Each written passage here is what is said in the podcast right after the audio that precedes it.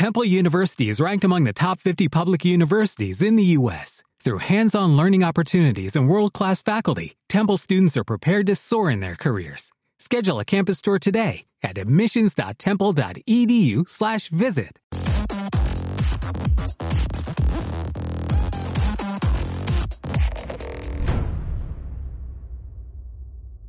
El otro día decía Héctor que tiene una vida milimétrica, tal, o intentaba que fuese lo más milimétrica posible, y tú en ese sentido eres un poco la antítesis. ¿Cómo se lidia el tener una vida no de pro con tener unos entrenamientos de pro? Mm, La verdad es que es complicado, pero bueno, yo creo que aquí eh, todos tenemos nuestras guerras personales de nuestra vida personal, como padres, eh, maridos, parejas, amigos, nuestra vida profesional. Nosotros tenemos la suerte de que nuestra profesión es nuestra pasión, como tú decías hoy también.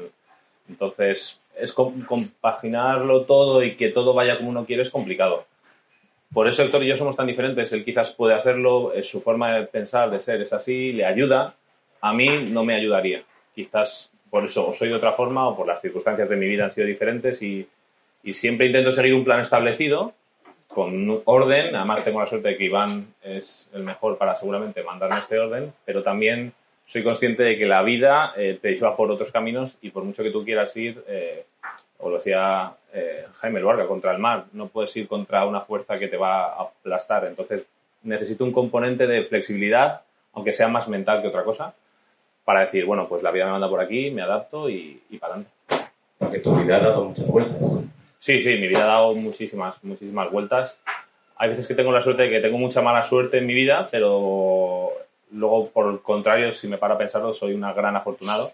Y sí, mi vida ha dado muchas vueltas, pero como la de todos, al final, bueno, los que me conocéis del año pasado y los de este año, mi vida está marcada principalmente por un accidente de moto que tuve hace 18 años. Pero es que en el fondo me siento muy afortunado y muy agradecido de, de- de todo lo que he aprendido por ese accidente, de cómo mi vida cambió. Eh, a ver, está claro que es una, tener una discapacidad física no es algo, es una putada, nadie la quiere, yo si pudiera no la elegiría, pero como hay, es algo que yo no, puedo controlar, que no depende de mí, entonces no le dedico tiempo. Eh, entonces he intentado centrarme en aquellas cosas que sí podía controlar y he dado todo lo máximo a nivel personal para, pues para, lo decías tú, para ser feliz. Eh, yo creo que en la vida he tenido la suerte que he conseguido grandes cosas a nivel deportivo, pero en esta vida estamos para ser felices. Si no fuera feliz haciendo deporte, buscaría ser feliz en otra cosa. Entonces tengo la suerte que esto lo aprendí antes del accidente, el accidente me lo confirmó y, he podido tener suerte de, a, a partir de ahí, pues tener opciones de ser feliz. El deporte ha sido siempre una de las principales fuentes, pero afortunadamente tengo muchas otras. A medida que me voy haciendo mayor, esas otras cosas me llaman más que el deporte, aunque el deporte sigue siendo un pilar fundamental y creo que todavía tengo cosas por decir, pero la vida siempre tiene opciones para ser feliz y yo afortunadamente tengo esas opciones, siguen estando ahí, así que ¿Cómo eras antes del accidente? yo creo que no he cambiado mucho en definitiva. Eh, siempre he sido eh, una persona normal. Al final yo creo que la- el mejor mensaje luego cuando intento dar charlas o conferencias, eh, yo soy deportista y soy deportista paralímpico, una persona con discapacidad. Entonces el mensaje siempre que intento tratar es que la discapacidad es normal, es natural, es una parte más de la vida. Y, y entonces yo antes era muy normal y después del accidente soy muy normal. Seguramente muchas veces se habla de los valores deportivos. Los valores los tenemos nosotros, no los tiene el deporte. El deporte seguramente te enseña a, a- a desarrollar esos valores o a llevarlos de alguna forma, pero son tus padres, tu entorno, tú mismo los que tienes los valores y tú los desarrollas. El deporte a mí me inculcó valores desde muy pequeño y, y seguramente gracias a esos valores eh, o a desarrollar esos valores que yo tenía, que el deporte desarrolló, pues me ayudaron seguramente en, en superar un accidente de, de moto que me produjo una discapacidad física. ¿El deporte ya estaba en tu vida o llegó después? No, no, el deporte siempre ha estado en mi vida, siempre ha estado en mi vida. Además, lo decía Héctor, yo mis padres tampoco son... Mi padre hizo muchos años eh, karate y artes marciales, pero yo ya tengo recuerdos de él ya estando siendo una persona sedentaria. Pero empecé como de casualidad, como yo creo como todos, en actividades extraescolares y cosas así. Pero siempre me gustó, me gustó mucho, siempre un enamorado del deporte. Tengo recuerdos de muy pequeño de, de ver el Tour de Francia con mis abuelos, casi lo que hablamos otro día, un ritual de ver en casa todos juntos el Tour. tengo recuerdos míos de los Juegos Olímpicos de Barcelona, de ver a un español ganar, no sabía quién era, pero Martín, eh, Martín bueno, eh, Fermín Cacho, exacto, Martín Cid me venía por, por invitado, pero Fermín Cacho, eh, eh, Michael Jordan fue mi ídolo y no he jugado jamás al baloncesto, pero siempre me ha gustado el deporte y practiqué siempre deporte desde muy pequeño. Eh, balonmano sobre todo y natación desde, desde los seis años hasta, hasta la actualidad. ¿Cuando vivías en Salamanca? Sí, cuando vivía en Salamanca, exacto. Cuando vivía en Salamanca era, bueno, estuve de nadador y de hecho, a ver, yo, yo siempre digo que era nadador profesional porque, a ver, ¿qué es ser profesional? Ganar dinero por algo, pues aquel entonces desde luego que no. Pero para la edad que tenía, desde los 10 hasta los 16 dedicaba muchísimo de mi tiempo a, entrenar, me levantaba a las 6 de la mañana todos los días, iba a entrenar hasta las 8 y luego al colegio igual hasta las 2 y media y por la tarde otra vez a entrenar. Entonces llegué a ir a campeonatos de España, eh, pero claro, no, no, a un nivel internacional ni mucho menos, pero el deporte era algo muy, muy importante en mi vida y ya te digo, yo creo que para esa edad tenía una dedicación casi profesional. Desde que tienes el accidente hasta que te pones en serio o, con la intención del, oye, hay unos Juegos Olímpicos, tú fuiste a los de Londres de nadador, ¿no? a los de Pekín los primeros. A los de Pekín. Em, en ese impasse, eh, ¿el deporte es una vía de escape o, cómo funciona después del accidente? Eh, después del accidente, al final tienes un momento de... Bueno, tienes que colocarte, colocarte donde estás, aceptar, y esto se dice pronto, pero luego la práctica es mucho más complicada tampoco tiene momentos, eh, no quiero recordar momentos clave, porque creo que no hubo un momento en concreto, pero sí que hubo muchos en los que te vas encaminando y vas diciendo, joder, basta ya de estar aquí en la mierda. yo creo que todo el mundo tiene que pasar por un proceso de, de, estar en el barro, pero luego también llega un momento en el que dices, venga, hasta aquí, ya está, ahora vamos a intentar salir de aquí. Y, mm, por ejemplo, me acuerdo, yo tuve el accidente en verano del 2004 y tiempo después, que yo no sé si lo conté el año pasado, pero mi padre, eh, estando en Barcelona por operaciones, mi padre puso la tele y estaba echando los Juegos Paralímpicos de Atenas y la natación. Yo prácticamente ni, sabía que existían. Sabía que había Juegos Paralímpicos, pero no, no era seguidor, ni mucho menos. Y mi padre me dijo, bueno, ¿te imaginas que aquí dentro de unos años podías estar? Y yo le dije que quitar la tele porque en ese momento no estaba preparado para eso un día, tiempo más tarde, meses después, eh, pues en esos médicos y visitas me dijeron, deberías de estar fuerte para la operación, porque, bueno, una operación en la que intenté recuperar movilidad del brazo, que como veis no fue tampoco excesivamente bien. Pero me dijeron, ¿por qué no haces natación? Y entonces me dijo mi padre, pues venga, vamos a nadar. Y ahí como que empecé un poco a, a decir, bueno, vamos a, ya que esto, lo que pasa es que eso, somos adictos al deporte y me dijo el, a la vez, a la siguiente vez que fui a ver al, al médico, fui como campeón de España de natación y dije, hombre, tampoco era necesario. tanto, tanto. Pero bueno, sí, el, al final el deporte, no sé, yo creo que en 2004 tuve el accidente y empecé a entrenar natación en el club de toda la vida. Eh, yo creo que en 2006 otra vez empecé a, entrenar de forma habitual.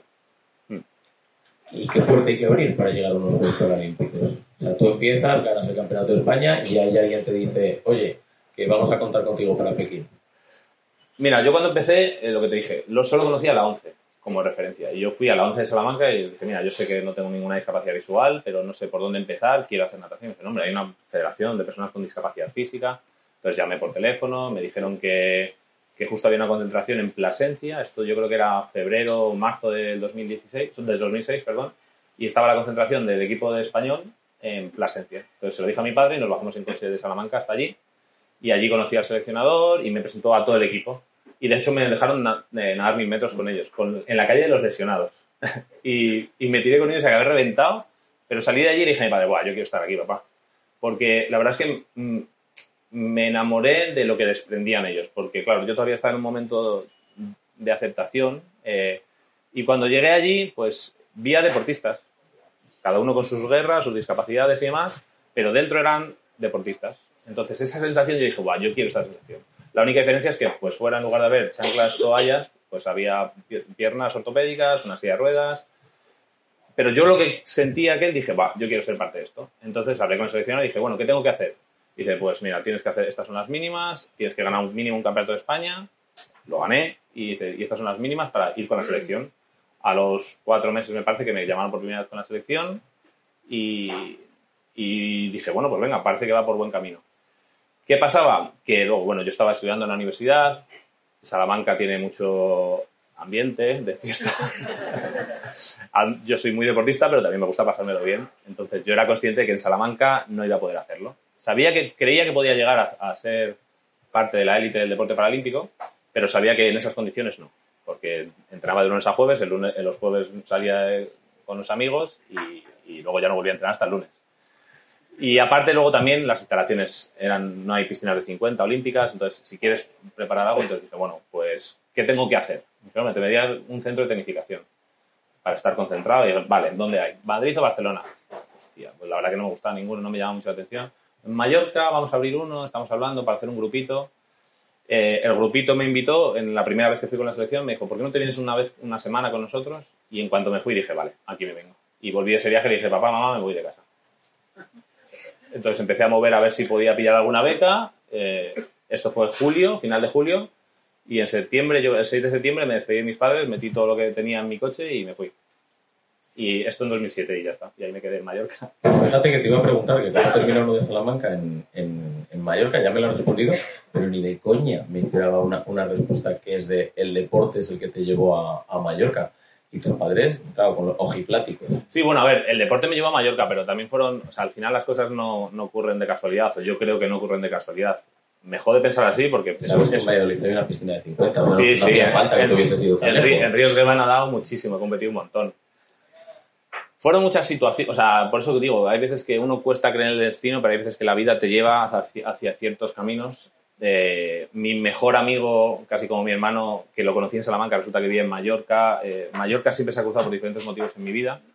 Eh, también cuando yo estaba en ese momento de no sé qué hacer, no sé qué hacer, mi primera novia me dejó. Entonces justo estaba en el momento del juicio de mi accidente. eran momentos también complicados y dije... ¿Con qué edad fue? Que yo no lo... Yo tuve la gente con 17 años. De hecho, el verano pasado cumplí la mitad de mi vida diestro y zurdo. Ahora en verano hago 18, de 18 ya de, zurdo.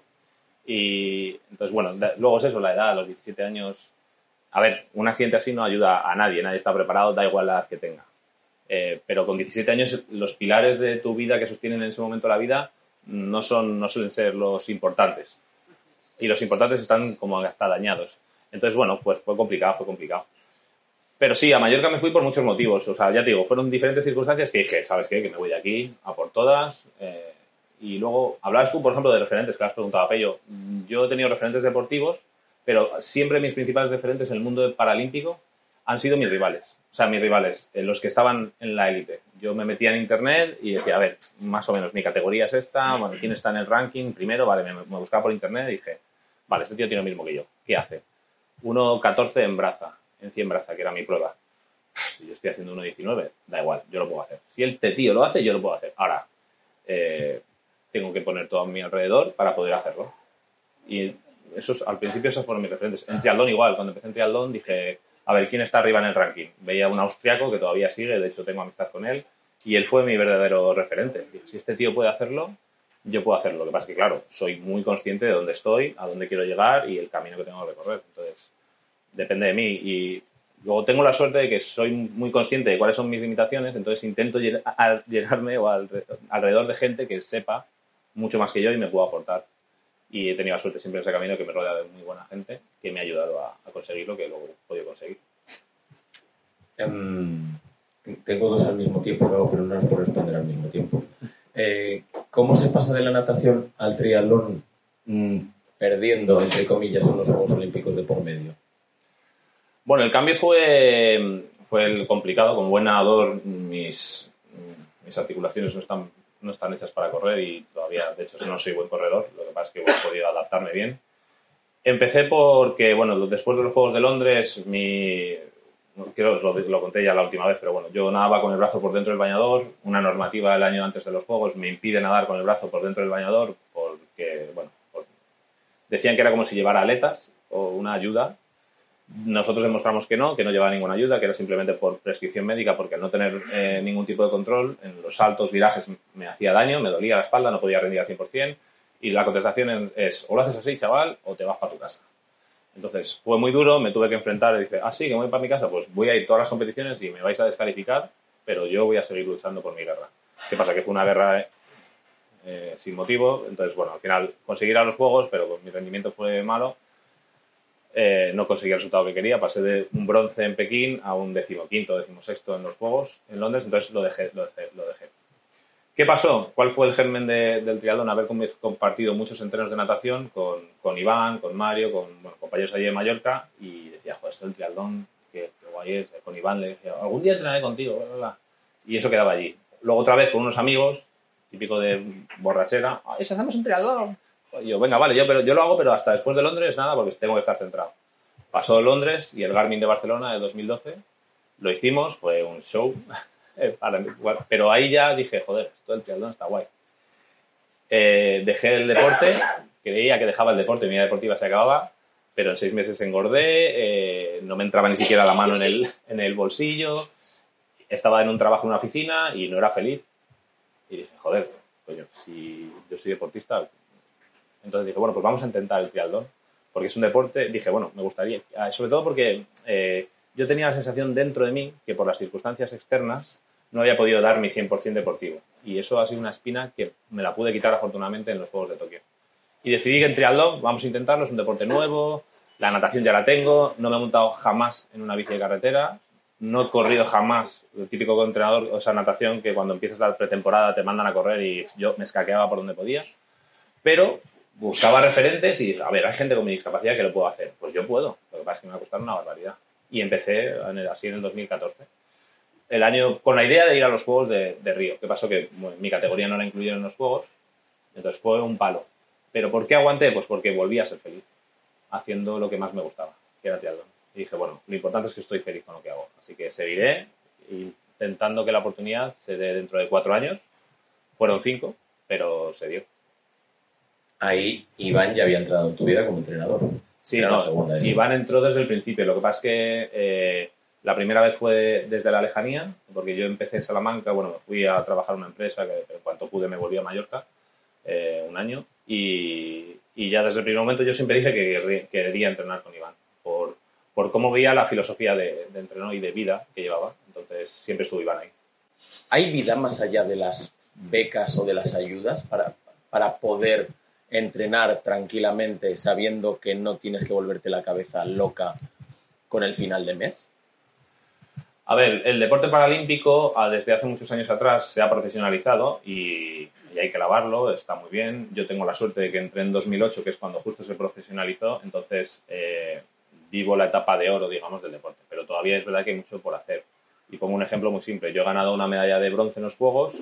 Eh, por ser bronce yo tengo una beca ADOP de ayuda al deporte olímpico paralímpico, pues en mi caso es ADOP, eh, que son de 2.000 euros al mes, que está muy bien pero no me, no, o sea, yo tengo que renovarla al año siguiente en el campeonato importante en el mundial. Entonces, solo me dura, solo dura un año.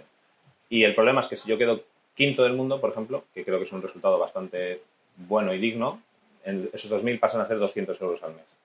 Entonces, el problema es que eh, la exigencia para estar en la élite o dedicarte profesionalmente en el mundo para triatlón, del, bueno, del deporte paralímpico en general, es la medalla o nada.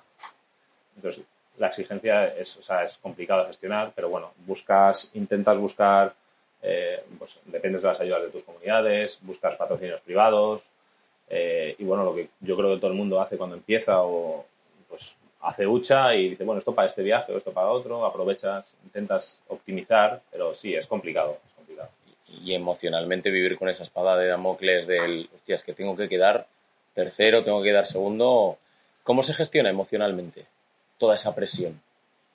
Eh, está, pero no puedes pensar en ello porque al final, eh, es que al final, en el fondo yo me siento un privilegiado por lo que hago. Tengo una presión económica fuerte, pero pues ya está, eh, bendito problema.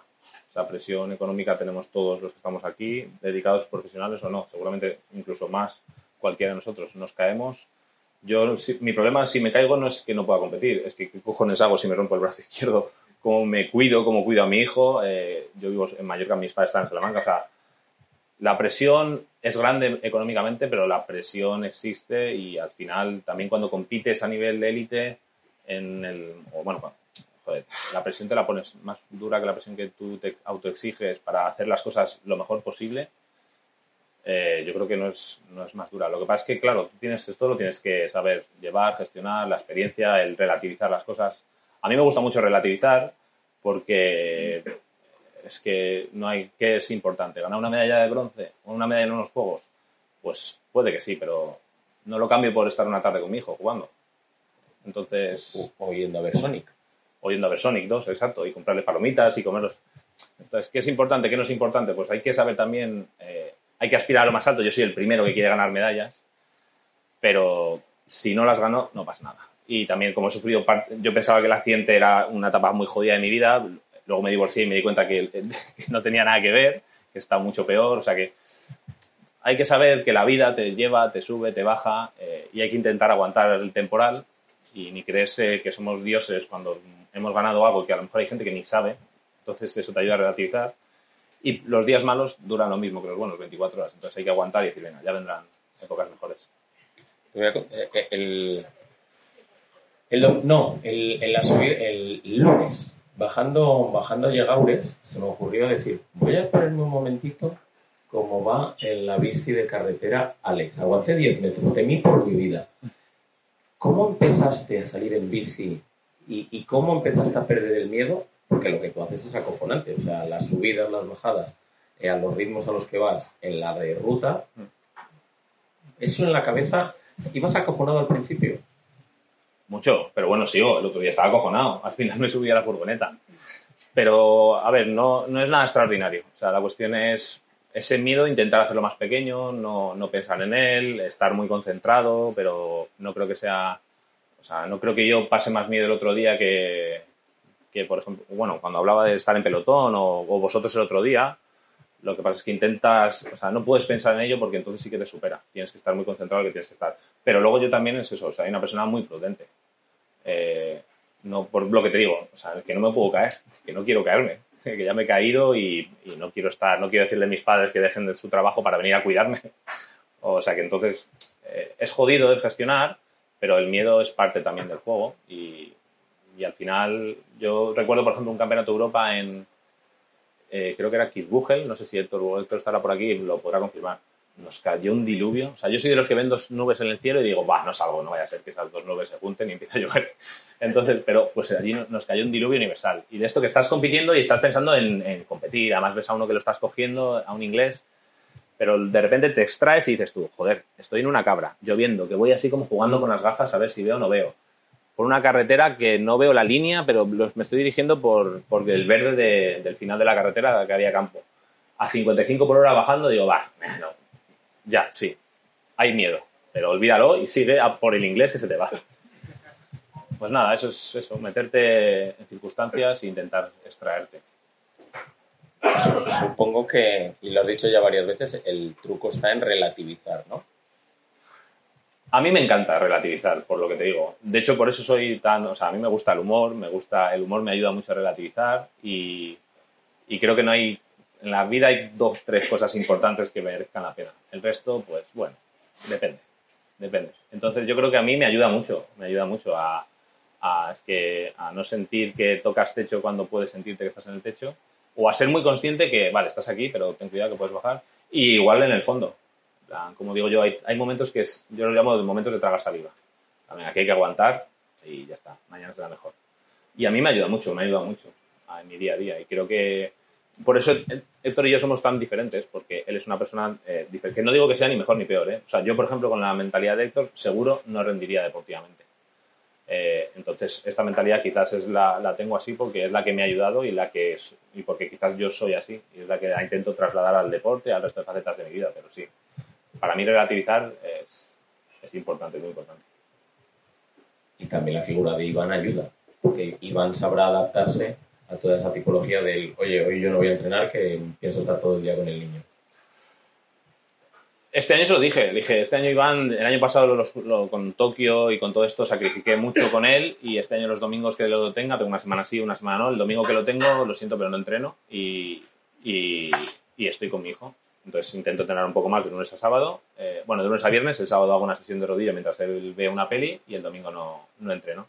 Pero él lo entiende. Yo creo que Iván, si tiene, o sea, en parte, bueno, por muchas cosas, pero uno de sus éxitos también yo creo es que es uno de los entrenadores que se centra en los datos, que son importantes, pero también se centra en, en la realidad de cada uno de nosotros. Y yo creo que hay que escuchar al cuerpo y saber que hoy no es un buen día y ya está. No he hecho el pistón o lo asumo, lo acepto. Y que luego al final eso nos hace, ya no solo mejores deportistas, sino nos hace mejores personas. O sea, que es que nadie está libre de pasar momentos malos y buenos. Y, joder, igual que un día que te encuentras bien y dices, venga, hoy me he dicho que tengo que hacer la serie 3.30, voy a ver si bajo un poquito. Y otro día dije, hostia, es que hoy no estoy ni va, bueno, acabo el entreno lo mejor que pueda y listo. Y yo creo que eso Iván lo sabe hacer muy bien, saber escuchar el momento de cada deportista y, adaptarse, que al final hay que fluir, estamos aquí por que hacemos lo que nos gusta y eso no se nos puede olvidar. Si hay algún día que no estás disfrutando con lo que haces, a nivel deportivo, profesional, personal, me da igual, eh, ahí ya sí que es cuando empiezan a doler las cosas y hay que parar y decir, ¿por qué esto no me gusta? ¿Qué hay? Vamos a cambiarlo. Pero preparando los juegos sí que ha tenido que haber algún día del, esto lo contaba Héctor, del, tío, no me apetece nada, pero toca. No, no, bueno, o sea, he tenido días, no, es que mira, yo, el, eh, mi proceso de clasificación de los juegos empezó prácticamente a la par que mi divorcio. O sea, yo estaba muy jodido, muy jodido. Porque quería, o sea, tenía que estar en mi mejor momento deportivo y estaba en mi peor momento personal. Entonces, bueno, entre los de pararme y decir, no puedo seguir. Y me decía Iván, ¿qué te pasa? Y digo, no, déjame, déjame. Entonces me relajaba y digo, venga, seguir. Y ya está, y pensando así. Entonces, sí, ha sido muy, muy complicado. Pero bueno, como te dije, los días malos pasan. Es verdad que ahora con el tiempo parece que fue poco corto y fácil, pero no, no fue ni corto ni fácil. Pero bueno, es que nadie, pues eso, una cosa más, una piedra más en el camino que, que hay que solventarla como se pueda. Y en mi caso tengo la suerte pues que al final cicatrizo. Que tú cuando acaban los juegos no pasas por ese proceso que, que nos contaba Héctor, del, hostia, no encuentro la motivación, no sé, tal. Tú has vuelto a entrenar, bueno, ahora estás lesionado, mm. pero ya tienes ganas. De hecho, te estás cansando del triatlón porque ya estás pensando en el esquí. Eh, sí, bueno, a ver, eh, el problema es que yo, claro, Héctor, o sea, la diferencia es que yo ya he vivido, afortunadamente he tenido la suerte de que son mis fueron mis terceros juegos y ya sé lo que es estar ahí y el momento, pero bueno, juegos, eh, campeonatos del mundo y no estoy, no estoy poniéndome por encima, ni mucho menos. ¿eh? Cuando todos preparamos una prueba importante, da igual la que sea, el post siempre sientes un poco de vacío de joder, ¿y ahora qué? ¿Ahora cómo encuentro esta motivación? Pues bueno, yo creo que, que es importante parar. Sea, pues eso lo estoy hablando todo el rato igual, pero de verdad yo lo siento así. Hay altibajos en la vida y cuando estamos abajo hay que saber que luego hay otro momento de, de bajar. Lo viví en Pekín, lo viví en Londres y ahora, pues después de Tokio, he sabido decir, vale, he estado muy arriba, mucho gas durante mucho tiempo, ahora es momento de bajar si luego quiero volver a subir para, para París. Y en ese proceso, pues surgió la idea de que, pues también, al final, dentro de lo que cabe, soy ambicioso, soy... Entonces, eh, el hecho de, ir a, de haber ido a dos juegos, o a varios juegos, perdón, en dos disciplinas deportivas, es una cosa que me ha hecho extremadamente ilusión y me hace sentir muy orgulloso. Y ganar medalla en dos deportes, pues también. Pero no soy el único. Entonces pensé, me cago en la puta. Y digo, ¿y había alguien que haya hecho tres? Y dije, y vi que no, que tres no lo había hecho nadie. Dije, hostia, si le doy la vuelta y hago invierno. Y dije, bueno, pues voy a ver. Entonces, es una cosa que tenía ahí siempre. Pues Navidades, en ese momento tranquilos en casa, eh, pasamos el COVID toda la familia, pero en mi casa mis padres no y yo sí. Entonces estuve encerrado en una habitación y esta idea que tenía aquí medio loca la plasmé en un dossier la trasladé a la gente adecuada en el momento adecuado y se ha creado un proyecto de, bueno, de promesas, promesas me sale mal hasta decirlo porque de promesa tengo poco por la edad, pero eh, lo que iba a ser una locura mía, al final se ha creado un proyecto a nivel español de, de deporte paralímpico, encima integrado en la Federación de Esquí de Invierno del País Vasco en concreto, en el que se saca un grupo de detección de talentos, eso que nos, quería llamar, no me salía, a seis deportistas paralímpicos para hacer esquí de fondo o vialdón de cara a Milán 2026. Y la verdad es que esto me pone un montón. Tengo muchísimos contras y soy muy consciente. Vivo en Mallorca, eh, no nieva, no he esquiado en mi vida. Eso iba a preguntarte, digo, ¿habías, esquiado antes? Jamás. no he esquiado en mi vida, no he disparado eh, jamás. Eh, vivo Mallorca, yo, soy muy consciente de todos los contras, pero me apetece intentarlo. Tengo la suerte de que puedo intentarlo, eso es otro factor importante. Y, y el reto me gusta. Entonces, Y lo que he hecho, me he vuelto a meter en internet, he visto quién está arriba y, joder, hay gente con la misma discapacidad que yo. Todos uzbecos o rusos o ucranianos, sí, que noruegos. Pero, oye, ¿por qué no? Vamos a intentarlo. Y la verdad que me hace mucha ilusión. No sé si llegaré, es muy posible que no, pero me apetece probarlo, intentarlo y, ver hasta dónde llegamos. Soy, en triatlón empecé un poco así, como locura y sabiendo que nunca había hecho estas cosas, que podía intentarlo. Y aquí, pues bueno, ¿y por qué no? Pero según lo cuentas, es una pirueta más en el sentido del en Mallorca no hay nieve, te obligará a irte, sí. tienes un hijo, con lo cual... Sí, sí, dentro está todo pensado, de hecho está hablado con Iván. Digo, Iván, mira, me gustaría hacer esto. Eh, pero no quiero dejar el triatlón. París sigue siendo un objetivo principal. Es no, no, perfecto, puede venir muy bien, el entrenamiento en, altura en determinados momentos de la temporada, hacer esquí de fondo es una, un entrenamiento brutal. Eh, o sea, todo está consensado, consensuado, hablado con mucha gente para hacer las cosas bien y esa es mi idea, me gustaría, me gustaría hacerlo. Él me ha dado el ok, intentaré, dentro de las cosas malas que pasan en la vida, ya que no voy a estar una semana sin ver a mi hijo, pues bueno, pues mira, pues me iré a esquiar. Entonces, la semana que no lo tenga me aprovecharé y me iré, a esquiar a Candanchú y que desde aquí, por cierto, quiero alabar a Pello, porque aunque yo acabo de empezar a esquiar, sé que Pello lleva mucho. He estado viendo los ritmos que lleva en Candanchú, viendo los míos y otro bestia también, o sea que... Y bueno, y en eso estaremos, intentando ir una semana, una semana o dos al mes este invierno. Y tampoco quiero perder el tiempo, ¿eh? ya os he dicho muy claro a los técnicos. Oye, que, que no estoy aquí, yo estoy aquí para intentar ir a los juegos eh, si veis que no tengo ninguna opción, me mandáis a casa y yo me voy feliz. Que yo no quiero perder mi tiempo ni sobre todo el vuestro. Y nada, a ver, a ver cómo, cómo queda. Pero entiendo que ya atisban que sí que hay posibilidad. Sí. Pues si no, no estaría. A ver, ¿sabes lo que pasa? Que al final el mundo paralímpico. Eh, eh, yo, yo, soy deportista ya. Tú sabes que a mí me vas a estrujar. Estrujir y yo voy a decir que sí. De hecho, la primera vez que fui me dijeron, venga, tírate por ahí. Y yo, venga, va. Me tiré, me pegué, hostias. Pero porque me da igual, no, pégate, vamos a dar, vamos a intentar hacer cuatro horas. Pues cuatro horas estuve, ahora reventado. Pero bueno, entonces claro, yo tengo un componente de que sé lo que es estrujarme, ellos saben que yo puedo tener un desarrollo deportivo o que tengo ciertas bases hechas, entonces hay que llevarlo, hay que tener una técnica que no tengo pero que se puede adquirir, que seguramente trabajará. No es como cuando viene una persona, un chico con, 16, con 14 años, quiero probar esto del esquí y no sabes ni siquiera si va a poder ser capaz de, de aguantar ciertos ritmos. Entonces, eso ayuda. Pero bueno, que ya les he dicho que si veo que no valgo para esto, me lo digan y listo, no nada. ¿Cómo te imaginas la vida más allá del deporte? Cuando llegue el momento. Pues mm, a mí me gustaría siempre estar relacionado con el deporte. Bueno, yo creo que voy a ser siempre deportista, haré deporte. Me encantaría, por ejemplo, hacer un día un triatlón con mi hijo, me haría muchísima ilusión. Eh, hace, dos, hace dos meses he hecho un, me he matriculado en un máster en 9A de gestión deportiva. Me gustaría también relacionarme de alguna forma más por ese estilo que va por como entrenador o demás. Me gustaría intentar ayudar o allanar el camino ya como deportista un poco paralímpico, más o menos por referencia, pues intentar pisar donde la gente no ha pisado para que los que vengan por detrás, niños que tuvieron una discapacidad como yo, adquirida o que, quieran practicar deporte, que lo tengan más fácil, que no se enfrenten con guerras de oye, que quiero participar en este triatlón y que no me dejan, o que quiero hacer no sé qué y no, pues ya pegarme yo y para que el resto venga. Esas cosas sí me llenan.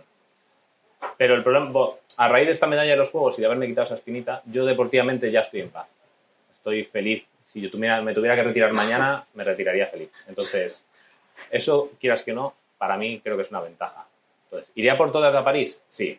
Si no, pues nada. Y si de aquí a París vienen cosas buenas, pues serán, los, los vivo como un regalo que me da la vida y estar aquí es un regalo. Entonces, no sé, al final, eh, que, tenga, que tenga que venir lo que tenga que venir, mientras siga haciendo las cosas que me hagan felices. Eh, es curioso que dices que esta medalla te, quitó un peso encima, tú ya tenías la tuya. Sí, sí, sí, yo tenía mi medalla de bronce. a lo mejor tenías la rabia contenida del no haber podido competir en 2016. no, no, la de Londres. La, de, Londres. La de Londres ha sido... Sí, porque yo, yo tenía la sensación de que todavía deportivamente tenía que decir algo en la élite y cuando no te dejan de, forma, de extra deportivamente por diferentes circunstancias, hostia, el peso ahí marcó mucho tiempo. Fíjate, desde 2012 que esto fue hasta 2021 que me lo he quitado. Ha sido un peso grande. Yo siempre pongo el ejemplo de la película de, no sé si la de, la de Rocky, la de cuando él ya es mayor, que está retirado y empiezan a hacer el revuelo de, bueno, ¿te imaginas? Y que le dice a, su entrenador, y creo que voy a decir que sí. Que dices tú, es que tengo aquí una bestia que, que no que quiero sacarla, y al final la saca y ya está. y se va sin saber el resultado. Pues más o menos a mí esa película me marcó porque dije, joder, yo es que me siento un poco así. De decir, joder, no me han dejado dar mi 100%. Por eso para mí Tokio era importante poder llegar a meta y decir, joder, ya lo vi. Ahora ya lo que tenga que ser. ¿Me han ganado? Enhorabuena a todos. ¿He ganado medalla? Cojonudo, me voy a celebrarlo. Y si no, pues me lo voy a celebrar también, porque al final... y tuve la suerte que encima vino con medalla. O sea que sí, la sensación de, de paz conmigo es, es, muy buena, muy buena. Es muy gratificante. Héctor, y tú tenías que haber cambiado la, en la zona de nacimiento. O sea, tú tenías que haber ido a Valencia a la fiesta Joder, y no en sé, Salamanca con la universidad. no sé yo si hubiera sobrevivido a Valencia, ¿eh? a la fiesta. Sí, no, la verdad que mira, no, tengo la suerte de que no me he privado de nada en mi vida. O sea, he, salido con mis amigos cuando he podido, eh, he viajado con mis amigos cuando he podido, con mi expareja, o sea, de verdad, para mí yo creo que el mejor mensaje que siempre que puedo dar es que la discapacidad a mí me ha dado muchísimas cosas buenas. Y el, si el precio era pagar, no mover un brazo, pues lo hubiera pagado si sé la vida luego que me hubiera llevado por estos caminos. Entonces yo creo que al final lo que quiero es que la gente vea que la discapacidad es algo más, que seguramente sea lo primero que se me vea, pero que luego vean una persona normal y corriente. He de decirte que tengo la sensación de que tú de joven tenías que ser un poco pieza. Me lo he montado bastante bien para que la gente no se enterara en los líos que me metía. O sea, te has metido en líos. No, no, no, no. no. La verdad que he sido, buen chaval, tengo buen fondo. He sido buen chaval. Lo que pasa es que verdad que soy, soy ahí. Estoy en el, soy el típico amigo que es en plan de, joder, qué cabrón es este tío que siempre está dando por culo, pero luego es buena persona, pues yo debo ser, estoy ahí. Nos quedamos sin tiempo. Eh, muchísimas gracias. Gracias a vosotros por, por apostar, ya os lo dije el año pasado, por darnos el hueco en el deporte, al deporte paralímpico, darnos el hueco que creo que merecemos como deportistas, sin más. Y, y de corazón para, para el 3.0 este también. El, el año que viene más. Gracias, gracias.